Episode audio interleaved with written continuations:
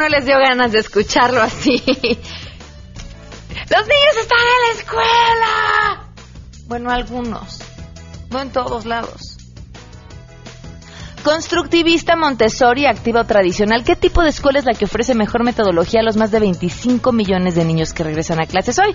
Eso vamos a platicar en nuestra mesa redonda.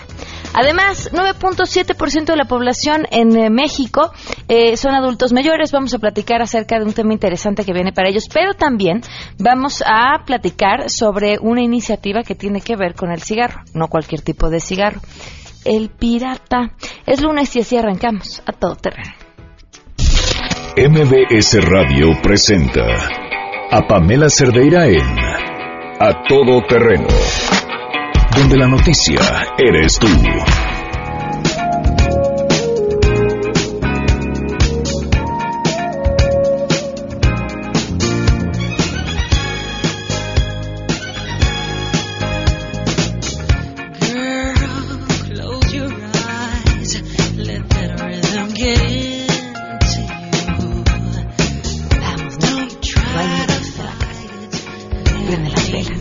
Sí la musiquita de este lunes. Así arrancamos esta semana, 22 de agosto.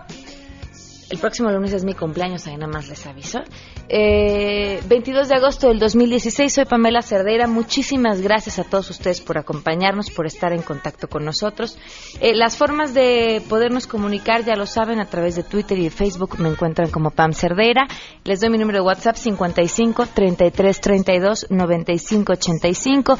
Saludos a César Cruz, que también gritó temprano, es lunes. Alejandro García, gracias por estarse reportando temprano. Muchísimas gracias. Víctor Manuel Alamillo también. Enrique Viejo, te mandamos un fuerte abrazo. Muchísimas gracias por estar en contacto. Antonio, a Mario Casco, eh, a Sergio de la Rosa, gracias por saludarnos. Ernesto Avilés, Alan Rodríguez, Ignacio González, Yasdira Reyes. Gracias a todos ustedes por estar en contacto con nosotros. Muchas cosas que comentarles. Fíjense que este fin de semana les adelanto que las tres universidades que están participando en el proyecto de Amarte MX tuvieron la oportunidad de conocer a las comunidades con las que van a estar trabajando. El equipo de A Todo Terreno se dividió y acompañaron a estos universitarios a conocer a sus comunidades y las, bueno, las imágenes que tenemos de regreso de, las, de, de este encuentro, el intercambio que hubo entre los chavos y las comunidades, eh, las promesas de compromiso mutuo, fue una belleza. Lo único que me da muchísima pena es que no se los podamos compartir desde ahorita, que vamos a tener que esperar hasta el 6 de septiembre a que este proyecto avance. Pero si quieren ustedes ir dándose una idea de lo que está pasando, pueden buscar el hashtag ya sea en Facebook o en Twitter AmarteMX y verán no solamente el contenido que hemos, hemos, compartido nosotros, sino que también los mismos estudiantes han estado compartiendo a través de sus redes sociales y pues más o menos darse una idea de lo que ha estado sucediendo. Mientras eso, vámonos de una vez con la información. Son las 12 del día con 8 minutos y continuamos aquí a todo terreno. René Cruz, te saludo, muy buenos días. Tardes. El presidente de la Corte Interamericana de Derechos Humanos, Roberto Caldas, afirmó que a pesar de los pasos significativos que ha dado, México aún enfrenta grandes retos en materia de derechos humanos. Como presidente de la Corte Interamericana, no puedo, repito, conocer de situaciones generales o particulares de México. Sin embargo, es una realidad evidente que México encara hoy grandes retos em matéria de direitos humanos, como todos os países da região. Famílias cujos hijos se encontram hoje sem paradeiro, periodistas cujas vozes buscam ser acaladas, defensores e defensoras de los direitos humanos cujas vidas corren grave peligro. Por su parte, el secretario de Gobernación, Miguel Ángel Osorio Chong, destacó que el gobierno de la República trabaja con determinación para hacer frente a estos nuevos retos, esto con el compromiso de castigar las violaciones a los derechos humanos con el fin de que no queden impunes. Informó para Noticias MBS René Cruz González. Los diputados federales del PAN se alistan a iniciar su reunión plenaria previa en Jutepec, Morelos, donde se espera definan su propuesta para ocupar la presidencia de la mesa directiva de la Cámara de Diputados. Los legisladores panistas recibirán como invitados a su dirigente nacional, Ricardo Anaya, al titular de la SEP, Aurelio Nuño, así como al secretario de Salud, José Narro. También se van a reunir con el empresario y presidente de la Organización Mexicanos Primero, Claudio X González. La plenaria arranca este lunes hasta las tres y media de la tarde. A las siete de la noche se reunirán con el doctor José Narro y este martes, alrededor de las cuatro y media de la tarde, analizarán el tema de la educación con el presidente de Mexicanos Primero. Será hasta mañana, hasta las seis y media de la tarde, cuando se reúnan con el secretario Nuño Mayer, informó Angélica Melín. Saldo blanco se registró en el regreso a clases este lunes, informó la Secretaría de Seguridad Pública Capitalina, en cuyo operativo de vigilancia y vialidad desplegó a 18.332 policías apoyados con 1.707 vehículos y un helicóptero en las 16 delegaciones. El objetivo, desde luego, fue garantizar la seguridad de más de 1.700.000 estudiantes de educación básica que regresaron a las aulas luego del periodo vacacional de verano. La acción policial inició a las 6 horas en punto de este 22 de agosto en el que participaron elementos de las policías de proximidad, tránsito, bancaria e industrial y auxiliar. La Secretaría de Seguridad Pública mencionó que los uniformados se desplegaron en zonas escolares y de alto flujo peatonal para vigilar que no se cometieran ilícitos como robo en perjuicio de estudiantes, maestros y padres de familia. Sin embargo, las vialidades, las principales vías primarias estuvieron saturadas de automóviles en este regreso a clases. No se registró ningún incidente salvo el asentamiento vehicular cotidiano en cada regreso de periodo vacacional a las aulas, informó Juan Carlos Alarcón. Durante el inicio del ciclo escolar 2016-2017, el jefe de gobierno de la Ciudad de México, Miguel Ángel Mancera, dio a conocer que entre el 95 y el 97% de las escuelas se encuentran trabajando a pesar del movimiento de la Coordinadora Nacional de la Educación que en los últimos meses ha interrumpido sus labores en algunos estados de la República. Desde las instalaciones de la Escuela Secundaria Técnica número 43, Luis Enrique Erro, el mandatario capitalino reconoció el trabajo de los maestros preocupados por la educación de miles de niños mexicanos. Escuchamos lo que dijo. Quiero agradecer y quiero reconocer hoy a los maestros. ¿Por qué? De 4.200 escuelas que hay en la Ciudad de México de educación básica primaria, secundarias, de 4.200 escuelas, solamente están cerradas 11 escuelas el día de hoy en la Ciudad de México. Es un hecho muy relevante que la Ciudad de México tenga prácticamente, diríamos, el 95-97% de sus escuelas hoy trabajando. El secretario de Educación de la Ciudad de México, Mauricio Rodríguez, precisó que se trata de ocho escuelas primarias y tres secundarias. Tres se encuentran en la delegación Milpalta, tres en la delegación Tláhuac, una en Tlalpan y una en Magdalena Contreras, además de otras 30 instituciones que se encuentran en paro activo, por lo que pese a su inconformidad se encuentran trabajando, informó Marilu Torrano. A todo terreno. 12 del día con 12 minutos. Continuamos a todo terreno y vámonos con las buenas noticias.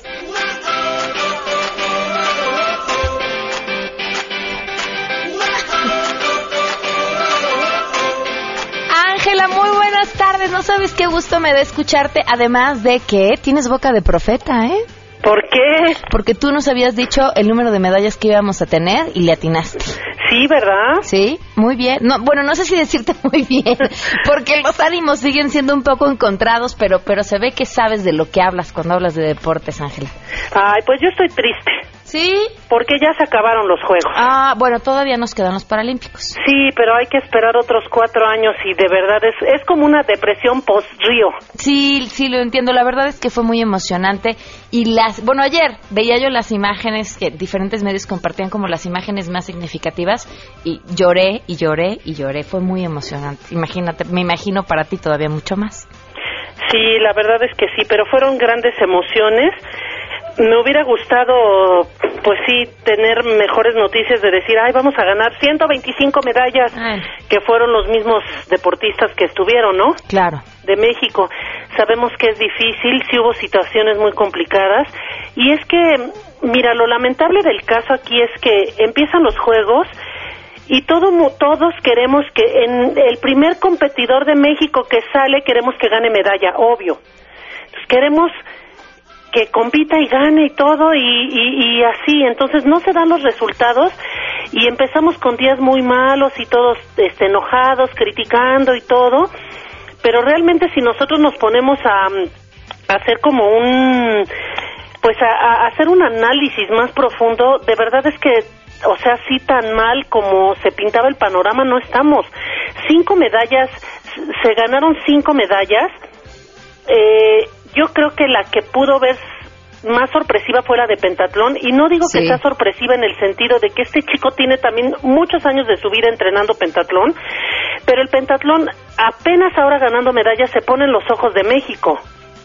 Claro. Entonces, fue sorpresiva porque todo el mundo estaba en los clavados y resulta que nadie estaba con los ojos puestos en pentatlón y resulta que este chico Ismael Hernández hizo, por ejemplo, una prueba ecuestre perfecta, no tuvo ningún error. Fue muy bueno. Lupita de marcha, ella ya venía de ganar eh, los Juegos Panamericanos y luego por dopaje de la China le dieron el primer lugar a ella y todo el asunto y no sé qué. Y bueno, llega y gana. También estuvo maravilloso porque es la primera mujer en ganar una, una prueba atlética de caminata de toda la historia. Estuvo padrísimo eso de Germán que tiró espectacular los clavados tuvo una competencia regular en sincronizados con Iván, pero en, individual lo hizo muy bien y se gana su medalla. Y bueno, del chino de boxeo de Misael, pues qué decir también, sí tuvo un camino que se le abrió por circunstancias que él aprovechó simplemente porque él se saltó un combate por dopaje del oponente y así fue como él llega a esta, a, este, a esta ronda de las medallas, pero al final lo hizo bien. Y de María, pues qué decir de María, María es la reina de México, Pame. O sea, es la única mujer que tiene tres medallas olímpicas en tres juegos diferentes. La única persona en este país que lo había logrado era Joaquín Capilla. Ahora viene María y lo hace. Y además María es la única deportista también que ha ganado todo lo que es un ciclo olímpico. Centroamericanos, Panamericanos, Mundial y ahora por tercera ocasión se lleva su medalla olímpica. Ya tiene de los tres colores, oro, plata y más bien oro, bronce y ahora plata. Oye, Ángela, ¿qué, ¿qué hay en esos deportistas que sí pudieron y los que estuvieron muy cerca y no lo consiguieron y que en la mayoría culpábamos pues a la serie de adversidades y el conflicto entre las federaciones y la CONADE. Mira, sí hubo muchos muy buenos resultados en cuarto lugar hablar de deportistas que se meten en el top 5 también es muy buen resultado. Oye, el triatlón femenil también a mí me pareció un muy buen resultado. Claro. Noveno lugar, ¿no? Y tenemos todavía otro tanto más que están en el top 10 y tenemos otro tanto más que está en el top 16. Ya hablar del 16 para abajo, o sea, del 16 al 1, haz de cuenta, es muy buen resultado considerando, o sea, todos los deportes que hay y toda la cantidad de, de competidores que hay. Sí les faltó un, un poquillo de experiencia, como decimos aquí en México, sacar el colmillo. Por ejemplo, este chico Diego del Real, el de lanzamiento de martillo, él yo tuve la fortuna de verlo competir en los Juegos Olímpicos de la Juventud en Singapur. Era un chamaquito, tenía 17 años pero bien centrado y todo. Antes de que se fuera a Río, yo lo entrevisté y le dije, oye, le dije, oye, Diego, ¿qué te inspira? Tu familia, no sé, tu novia, ¿qué te inspira? Dice, ¿sabes que Yo no soy tan sentimental y tan emocional. A mí me inspiran las marcas. Mi marca ahora es tanto y yo voy por tanto. Eso me inspira. O sea, se quedó a nada de ganar la medalla de bronce en su primera participación olímpica. Cuarto lugar, el cuate va a seguir entrenando y va a llegar muy bien a Tokio de pentatlón en, el, en, la, en mujeres. Tamara Vega fue la número 11 del mundo en Juegos Olímpicos, ahora en Río. Pero ¿sabes qué, Pame? Fue la primera de todo el continente americano. Le ganó a Canadá, a Brasil, a Estados Unidos, a todo el continente americano. O sea, adelante de ella, del 10, del 1 al 10, todas son europeas. Ok. Entonces, imagínate, y Tamara tiene 22 años. Platiqué con ella también y ella me dijo, ¿sabes qué? Yo quiero meterme al top 10, ahora me falló por uno, pero yo sé que mi objetivo grande es en Tokio porque voy a, llevar más, voy a llegar más grande, con más madurez, más entrenada, más fuerte. O sea, eso es lo que la gente debe de entender que honestamente, como decimos aquí en México, Pame, no son enchiladas. Qué bueno que todos llegaran y tuvieran un debut soñado como le pasó, por ejemplo, a Memo Pérez en Beijing, en Taekwondo, que llegó y ganó oro. Sería maravilloso. pero tenemos que situarnos en una realidad. Sí es cierto, a algunos les faltó experiencia, otros a lo mejor no, no superaron las expectativas que teníamos planteados para ellos, como por ejemplo el mismo equipo de tiro con arco. Sí hay muchas circunstancias, no es que se justifique, es nada más entender y todos estos factores externos que sí les afectan a los deportistas, que sí les afectan. El, el chico de levantamiento de pesas quedó también en cuarto, quinto lugar, no recuerdo bien. O sea, se presenta a competir y le dan un, un, un uniforme extra grande, cuando el muchacho mide creo que un metro sesenta.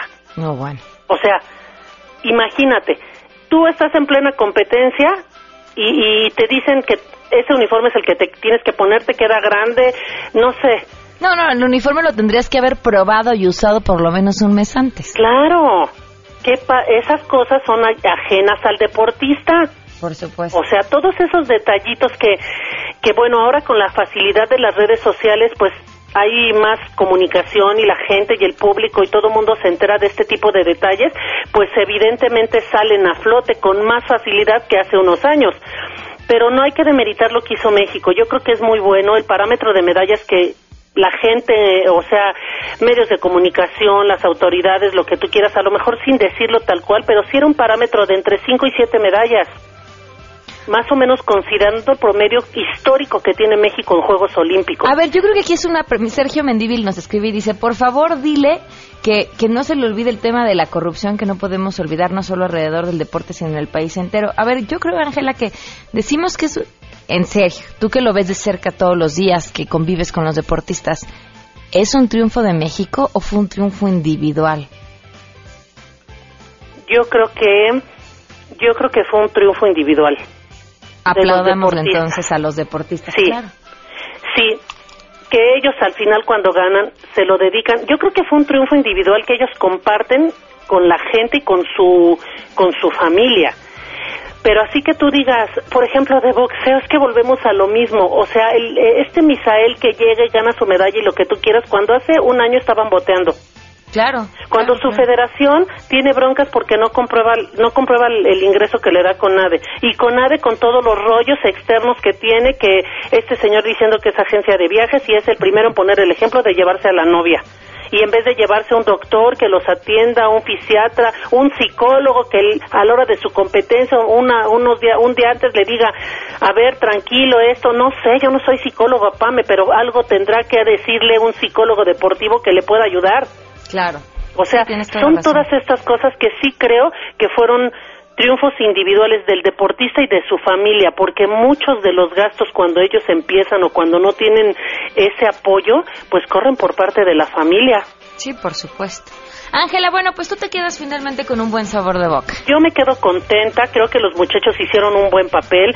Sí sería cuestión de analizar ahora sí que deporte por deporte y deportista por deportista para saber pues cómo terminaron, pero yo me quedo contenta, creo que México tendrá que recomponer el rumbo, sí me queda claro que no podemos llegar a Tokio arrastrando errores como pasó.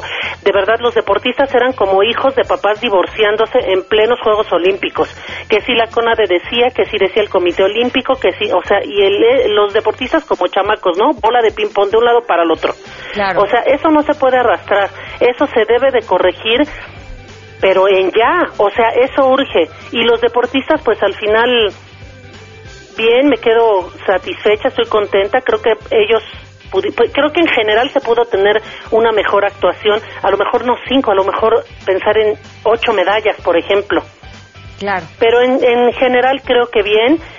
Hay que esperar, viene un ciclo que es complicado, para ellos inicia con Juegos Centroamericanos. El año que entra es año relajado, hay mundiales, hay eventos muy propios de cada deporte, pero en cuanto al ciclo, descansa este el 2017, en el 2018 Centroamericanos, Panamericanos y bueno, llegar a Tokio. Cuatro años que ahora suenan lejos, pero se van bien rápido. Pues estaremos al pendiente, Ángela, y muchísimas gracias por habernos acompañado durante esta semana. Ay, muchas gracias a ti, Pame, un beso saludos a todos. Un abrazo. Bye. 12 con 23 minutos. Oigan, de una vez. Bueno, de regresando. Luego, luego regresando, damos los cinco lugares para el maratón. Ya es este fin de semana y yo no les he dado sus números. Tenemos cinco números para correr el maratón este domingo, el maratón de la Ciudad de México. Regresando les digo cómo. Más adelante A Todo Terreno. Hay un, de verdad, ¿eh? Como si fueran tamales. Tipos de metodologías educativas distintas de todos colores y sabores. ¿Cuál es la mejor? De eso platicamos al regreso. Queremos conocer tus historias. Comunícate al 5166-1025. Pamela Cerdeira. A todo terreno. Donde la noticia eres tú. Volvemos. Pamela Cerdeira regresa con más en A Todo Terreno, donde la noticia eres tú. Marca el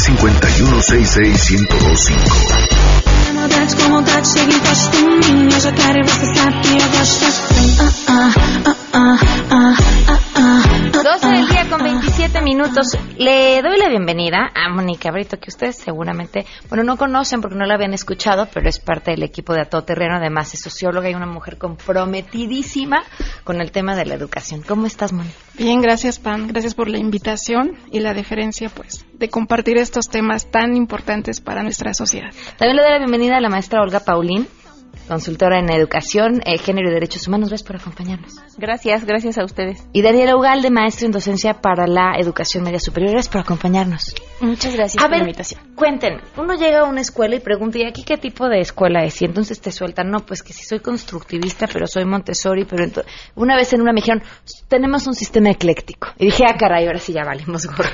pues sí, agarremos un poquito de todo y hacemos una combinación con lo que más nos gusta. ¿Cuáles son los que hay? Ok. Bueno, antes de comenzar, Pam, digo, yo llevo nueve años en el mundo de la docencia y puedo decir que el- el- la educación es apasionante, pero también tiene sus bemoles, ¿no? Hoy en día la educación cumple un papel de reproducción social, visto desde la sociología. ¿Por qué digo esto? Digo, comienzo aludiendo un poco acerca de los aportes de un filósofo marxista, marxista que eh, se llama Althusser, quien en su construcción teórica de la institución social eh, escolar la concibe como parte de un aparato ideológico del Estado. Esto es que la escuela toma a su cargo a los niños desde la infancia, de todas las clases sociales, y desde ahí se les inculca con nuevos y viejos métodos a fin de poder servir a una reproducción social. Y cuando hablamos de una reproducción social en este contexto, aludo a la reproducción económica con relación a las, a las exigencias capitalistas eh, y entonces eh, de ahí parten esas políticas educativas que son dictadas desde el Fondo Monetario Internacional, desde el Banco Mundial y del- desde la misma Organización para la Cooperación y el Desarrollo. Eh, a propósito de esto, eh, voy a, a volverme un poquito este, hacia la historia. Albert Einstein eh, decía que no era suficiente con enseñar a los hombres una especialización, puesto que eso nos llevaría eh, a convertirnos en algo así como máquinas, como máquinas eh, utilizables, pero no en, individuos eh, eh, de alguna manera válidos. Entonces, él decía que para ser un individuo válido, el hombre debía sentir intensamente todo aquello a lo que podía de alguna manera aspirar aprendiendo a conocer las motivaciones, las ilusiones y las penas de las personas para adquirir una posición, una actitud recta de, de re- eh, respecto a los individuos y a la sociedad. ¿Por qué, parti- o por qué parto de esto?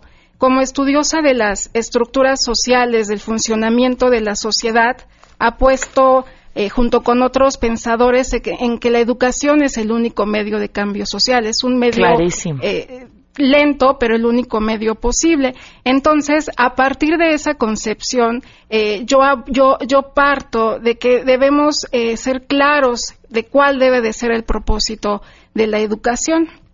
Entonces, en esa parte era lo que nosotras discutíamos hace un ratito. No sé si quisieras este, partir de ahí, Dani, eh, en ese propósito, ¿no? Porque Claro. Pam comienza preguntando, bueno, ¿cuál es la mejor, la, la mejor metodología para una educación? Sí, yo creo que es muy importante como papás concebir qué entiendes por educación, ¿no? O sea, ¿para qué quieres que tu hijo se eduque? Justo eh, en este marco en donde la educación, en efecto, es parte de un sistema en donde se pretende que el estudiante esté inserto en una dinámica social de orden, de respeto, de valores, creo que es muy importante como adultos, como, como padres de familia, entender para qué quiero educar a mi hijo. ¿no? Y cómo concibo la educación de mi hijo. Si yo, si yo pienso que educarlo es que se siente y haga planas infinitas de su nombre, si yo, esperando que tenga la mejor caligrafía, si yo quiero que sea un sujeto crítico, entonces tendré que desarrollar toda una serie de herramientas y entonces no lo voy a llevar a una escuela en donde lo sientan y lo callan ocho horas del día, ¿no? Entonces, en ese sentido, creo que la, la, diversidad que se tiene hoy de, esquemas, de modelos de educación, en realidad no podemos hablar de un sistema de educación que pretenda un sujeto pensante entendiendo a un alumno como un sujeto pasivo. No se puede ser, no se puede ser promotor de cambio si mi sujeto es pasivo y si la familia además solapa que ese sujeto sea pasivo. ¿Y a qué me refiero con activo? O sea, no me refiero a un niño que esté brincando por los salones, sino que sea una persona que tenga el gusto de conocer. Nosotros a lo que aspiramos como, como docentes es un alumno que tenga gusto por conocer, que vaya a la escuela con gusto, con el placer no solamente de, de, encontrar a sus amigos, sino de encontrar que el conocimiento que está tratando de construir desde su esquema de representación sea útil. Un estudiante que cuestione, que me imagino que como maestro debe ser una delicia tener Por alguien así en clase. No se trata de tener un alumno criticón no queremos un alumno criticón. Es diferente ser un alumno criticón a ser un alumno crítico.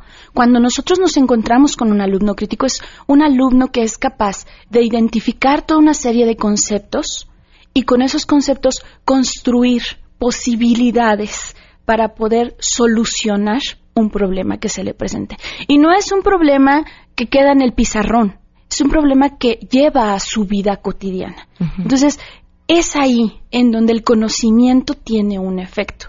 Pero necesitamos entonces construir este, este andamiaje de, de, aspectos activos en el conocimiento. Y entonces ahí viene también una enorme diferencia porque nos, entendemos como inteligentes solo a los que a los que sacan nueves y dieces de calificación, ¿no? Ese también es parte de un sistema eh, ideológico. Y entonces hoy entendemos desde, desde muchos ángulos de educación que tenemos gran cantidad de inteligencias y entonces esas inteligencias tendremos que cultivarlas porque no importa si, si no es un alumno extraordinario en matemáticas, a lo mejor es un extraordinario artista.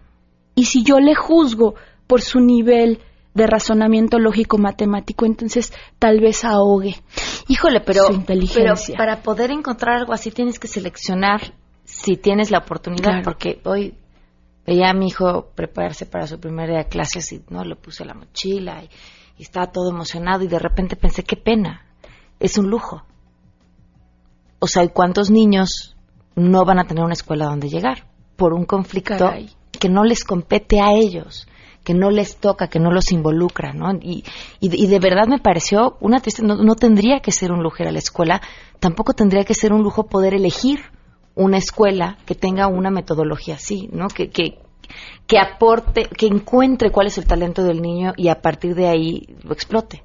Creo en ese sentido que el ideal sería no solamente en la escuela se adquiere educación, es educarse para la vida, para que en cualquier experiencia que tú tengas puedas en efecto identificar que hay un aprendizaje. Y al fin y al cabo, incluso las personas que no han tenido instrucción académica, que no educación, instrucción académica, tienen esa facultad de identificar cuándo lo han aprendido. ¿no? Y entonces creo, y aquí un poco, a lo mejor redundantemente, ¿cuál es el objetivo de, de estar educado?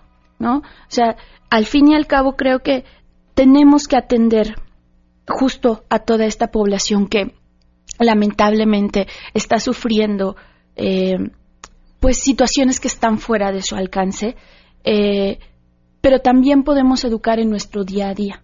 Sí, claro. A ver, Olga, perdón que no tampoco te hemos dado la oportunidad de platicarnos tu punto de vista. Bueno, un poco yo pensaba también desde mi quehacer cotidiano y también como eh, maestra en derechos humanos, hablar sobre la educación como un derecho y esto que tú decías, ¿no? Al final lo que dicen Daniela y Mónica desde la sociología, desde la docencia, tiene mucho de cierto pero también eh, esto que hablábamos, o sea, ¿cómo puedes ser capaz tú de ver, de centrarte en el árbol, que sería como la metodología, y ser capaz también de ver el bosque. O sea, porque hablar de educación no es hablar solamente de una sola cuestión, ¿no? hay, hay múltiples factores que, o sea, el fenómeno social de la educación, el fenómeno cultural de la educación, el fenómeno de los derechos humanos. Y justo esto que decía Daniela, ¿no? Eh, en este primer día de clases, el objetivo tendría que ser no solamente qué metodología, o sea, sino para qué estoy yo educando a mi hijo en el amplio sentido de la palabra y cómo entiendo yo mi papel también como padre y como madre de familia, porque de pronto también actualmente hay muchas personas, ¿no? Eh, que dicen, bueno, pero si yo lo llevo a la escuela y en la escuela es donde deberían de enseñarle, no, o sea, la escuela es un, un lugar de socialización, un lugar donde los niños y las niñas van y aprenden no solamente conocimientos, sino también lo que decía Daniela, ¿no? Habilidades y aptitudes. El conocimiento en sí, solo por saberlo, en esta cuestión como memorística y que yo creo que todas nosotras en algún momento, independientemente de la metodología en la que hubiéramos, en la que estudiamos, pues siempre tuvimos un profesor que era repetir y repetir y repetir y repetir. o sea, se van privilegiando diferentes eh, métodos, ¿no? Y lo que decía Daniela y platicábamos hace un rato es, yo creo que lo que no hay que perder de vista es que la mejor metodología es la que considera a los niños y a las niñas como sujetos activos de su enseñanza-aprendizaje, pero también los respeta como seres humanos y sobre todo va de acorde, va acorde, perdón, con eh, los valores que tú en tu familia tienes, ¿no? Ese es un, perdón que te interrumpa aquí, ese es un gran tema. Eh, alguna vez alguien, uno no se imagina lo complicada que es la decisión de escoger escuela hasta que estás ahí, ¿no? Claro. Y entonces te empiezas a preguntar un montón de cosas, desde los amigos que van a tener, eh, con quién van a interactuar, qué les van a enseñar. Y alguien alguna vez escuché decir, lo primero que tienes que buscar es no poner a tu hijo en ninguna desventaja frente a los otros compañeros con los que va a estar. ¿Y a qué se refiere una desventaja? si tú no eres católico y vas a misa todos los domingos, pues no lo metes en una escuela donde lo van a hacer sentir pecador porque no fue a misa o no se confesó, ¿no? Y, a partir de ese tipo de detalles, eso y la que te quede más cerca, ¿eh? Ah, bueno, esto, esto que dices tú de la contradicción, un poco lo que decía Daniela, ¿no? O sea, si tú vas a meter a tu hijo o hija o lo vas a inscribir en un lugar donde una educación más activa, más libre, o sea, Montessori, Freinet, Freire, o sea, como en estas teorías del aprendizaje más donde los niños son y las niñas son los que participan y en la casa los papás o el papá y la mamá son muy autoritarios y aquí se hace lo que yo digo y entonces eso también va generando contradicción. No solamente esto que tú dices que es muy válido, ¿no? Las desventajas, sino estas contradicciones, o sea, en la escuela me dicen que yo puedo ser crítico, que yo puedo tener una opinión, que y llego a mi casa y me dicen, "Tú siéntate y cállate", ¿no? Este, yo aquí mando yo. Entonces un poco eso es como lo que justamente va creando contradicciones y además digo, en un país tan diverso, tan desigual como es el nuestro, pues justo no podemos hablar de una sola metodología que pueda funcionar. Nos escribe una persona a través del WhatsApp y dice, mi hijo es un niño muy inteligente, muy culto en palabras de su maestra. Sin embargo, en la boleta nunca se ve y es una eterna pelea con el padre, pues él quiere una boleta llena de 10 y felicitaciones. Pero mi hijo estudia en una escuela tradicional. ¿Qué puedo hacer? si no tengo otra opción. Desgraciadamente la sociedad juzga por cantidad y no por calidad y es perfectamente que esto, y sé perfectamente que esto le va a afectar más adelante a mi hijo. Es que, bueno, ahí yo partiría un poco acerca de, digo, yo utilizo mucho a un, a un pensador, un pedagogo del siglo XIX, Sunetsaburo Makiguchi, del que del quien tengo este una gran digo tiene una gran eh, claridad en el pensamiento desde el aula no y que la teoría que él desarrolló en aquel momento es aplicable a esta época ¿Y, por qué lo cito? Él decía eh, que el propósito de la educación debía surgir de las necesidades y de la vida diaria de la gente. Él hablaba de que los niños tienen que ser felices, ¿no? nosotros educamos en una competitividad, ¿no? En que tú tienes que ser mejor que el otro, porque si no tienes, obtienes buenas calificaciones, entonces no vas a obtener un buen trabajo. Entonces estamos partiendo de que el niño no está siendo feliz porque él está pensando en que tiene que ser una, eh, en que tiene que vivir compitiendo con los demás para poder eh, eh, de alguna manera eh, satisfacer la, el ego de los papás, ¿no? Porque siempre nosotros observamos, ay, es que mi hijo es el mejor este, en matemáticas. Nos encanta personificar. Y saca puro 10. Entonces, cuando él habla acerca de esa felicidad, eh, dice, no es una cuestión que tenga que ver con eh, una satisfacción inmediata, sino que es el requisito, es el desarrollo de una conciencia social, hacerte conciencia eh, que eres parte de la sociedad, que somos seres sociales, que vivimos interrelacionados con las personas y que necesitamos de todas las personas para poder coexistir. Entonces, ¿en qué medida parte esto en que en que los hombres están en deuda con la sociedad en que viven. Cuando nosotros este vislumbramos como estudiantes, como padres que los los niños, como docentes, los niños tienen que crear una conciencia social, entonces empieza a cambiar eh, esa percepción. Entonces no podemos pensar, digo yo, en lo que pregunta la señora, pues no podemos pensar este, en, eh, en que mi hijo tiene que obtener buenas calificaciones, ¿no? Sino en que realmente su hijo se sienta feliz en, en la escuela. Esa es la preocupación máxima que ella debe de tener. Qué importante. A ver, tenemos otro mensaje. Concuerdo con la escuela Montessori, pero para que nuestras escuelas se formen alumnos críticos y con gusto para ir a la escuela falta mucho, muchísimos cambios en todos los campos, como planes y programas de educación en todos los niveles y en la preparación de los profesores. Qué bueno que están hablando de otra opción en educación, es muy bueno y la mentalidad del mexicano sería otro. Hay mucho que analizar. Fui docente en educación primaria por 33 años y por eso lo comento. Las escuelas Montessori son caras. Nuestro sistema de educación eh, de gobierno debería incluir Montessori. Los padres de familia puedan elegir entre un sistema y otro. ¿Ustedes creen que esa sería una solución? Em, yo creo que al fin y al cabo em, la educación es la vida misma. Es decir, de cada experiencia puede tener un objetivo, puede obtenerse un objetivo educativo. El problema está en cómo se canaliza. El problema real está en que no atribuimos el valor necesario a la experimentación del alumno y entonces em, asumimos que el éxito de un estudiante radica en un número y entonces desde ahí como familia estamos eh, eh, solamente orientando los esfuerzos de nuestros alumnos a que obtengan un número. A ver, pregunta. Los papás, última para cerrar, no estamos que ya me hizo caras Janine. ¿Tenemos que ayudar en las tareas? O sea, ¿tenemos que hacer tareas con los niños? Es que justamente eso es algo muy importante, ¿no? El acompañamiento que se da. O sea, pedagógicamente hablando y psicológicamente hablando, los primeros tres años para la formación de personalidad y hablando de la psique de los niños y las niñas es muy importante. Y el acompañamiento, claro que se tiene que dar, ¿no? O sea, también esto es lo que decía Daniela hace rato pensar que la escuela es la responsable y más cuando, por ejemplo, yo pago en caso de educación privada, o sea, decir, pues la, la escuela es necesaria, pero no es suficiente. O sea, al final sí hay que acompañar a los hijos y a las hijas. En el proyecto en el que yo trabajo actualmente vemos justamente, pues en muchos casos, como los acompañamientos eh, no son los que cada los que cada cada niño o niña necesita, ¿no? Porque eso también ahí está el reto también de la educación a todos los niveles. O sea, no puede ser, o sea, Montessori sí es uno de los más sonados, pero no necesariamente a todo mundo le puede funcionar un método Montessori justamente por lo que decía Daniela, del contexto social, cultural que tiene la familia, de los recursos.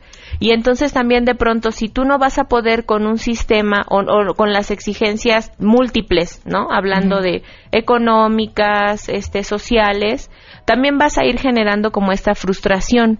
Respondiendo a la pregunta, sí. O sea, sí hay que acompañar a, lo, a, los alumnos, ¿no? No solamente a nivel... Y claro que el acompañamiento va cambiando. No es lo mismo acompañar a un niño de tres años que va al kinder que acompañar a un universitario que empezó la carrera. O sea, al final, sí, ya van, son grados de independencia, pero sí creo que el acompañamiento y la guía tanto del papá como de la mamá y de la familia es muy importante. ¿Coinciden?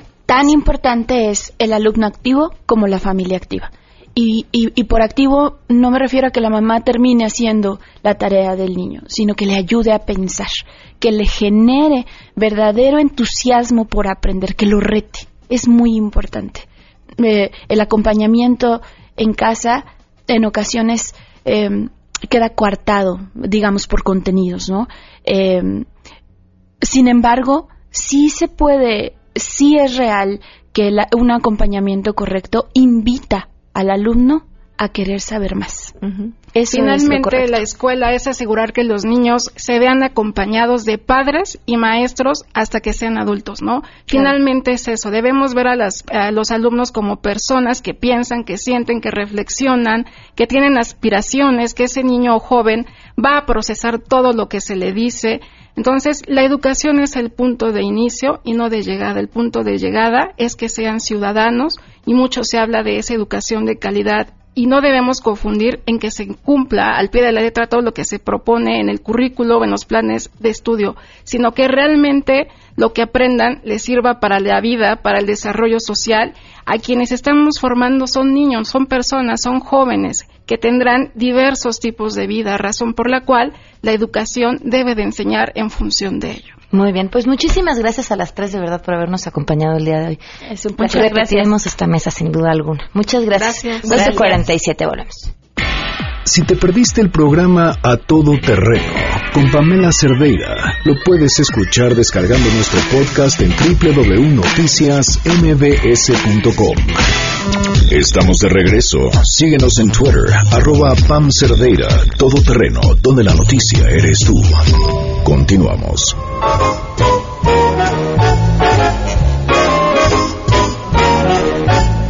Just in time. I found you just in time. Dos al día con 51 minutos. Rápidamente les prometí los pasos para el maratón. Pongan atención, estos son los requisitos. Las primeras cinco personas que me manden al WhatsApp 55 33 32 95 85. En este orden, todo lo que les voy a pedir. Uno, la letra que se entrega en la medalla de este año del maratón. ¿Cuál es esa letra? Dos, su nombre completo. Tres, fecha de nacimiento. Y cuatro, su correo electrónico esos son los requisitos por WhatsApp. Las primeras cinco que los manden completos y en ese orden se llevan los números para el maratón para este domingo. Le doy la bienvenida al diputado Waldo Fernández. Gracias por estar con nosotros. Muchas gracias. Saludos a ti y a tu auditorio. Oye, de, de terror, los datos que tienen que ver con la cantidad de cigarro. Pirata no es la palabra correcta, ¿verdad? Es un término correcto, mercado ilegal. ¿Qué, entra a nuestro país? Sí, mira, eh, una buena idea a veces se convierte en una mala idea al, implementarse. No estoy diciendo que grabar el cigarro haya sido una mala idea.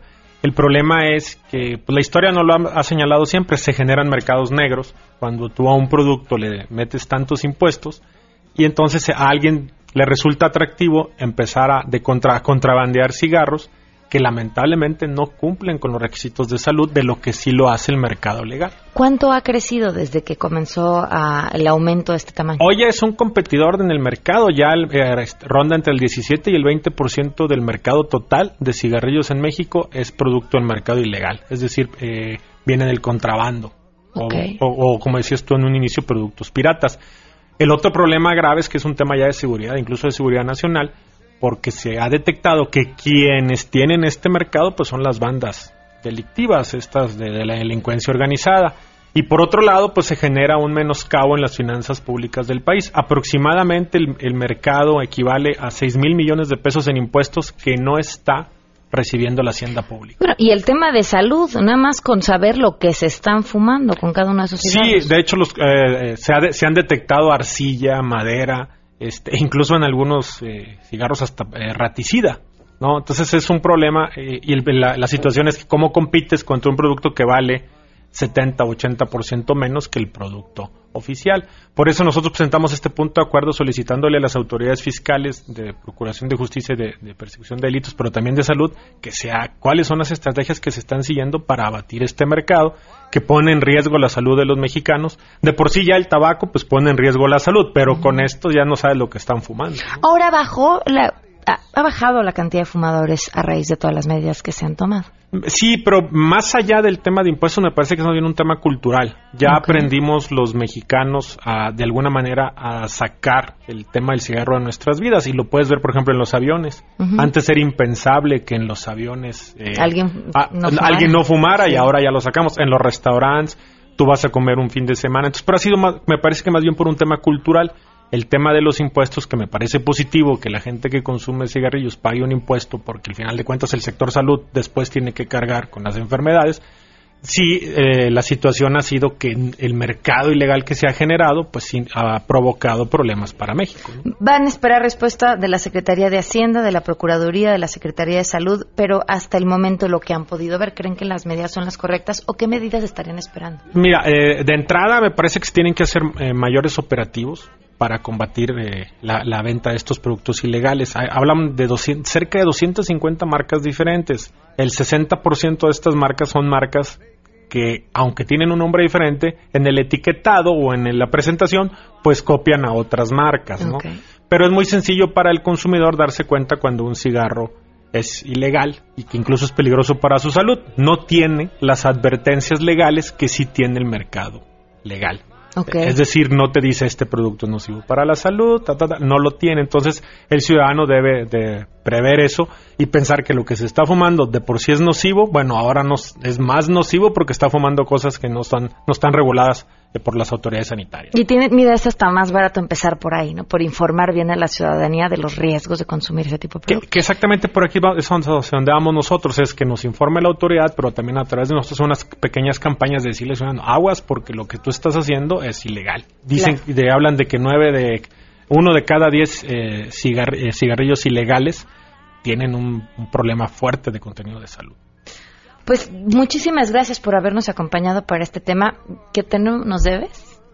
el de los adultos mayores. Sí, claro, este ya está, ya se votó en comisiones y esperamos que las primeras dos semanas se vote en el pleno. Ah, perfecto, estaremos al pendiente y regresas para platicarlo con claro Que sí. Muchas gracias. Gracias a ti, a tu auditorio. 12 con 56 minutos se quedan en compañía de Alejandro Cacho, soy Pamela Cerdera, los espero mañana a las 12 del día a todo terreno, que tengan un excelente inicio de semana.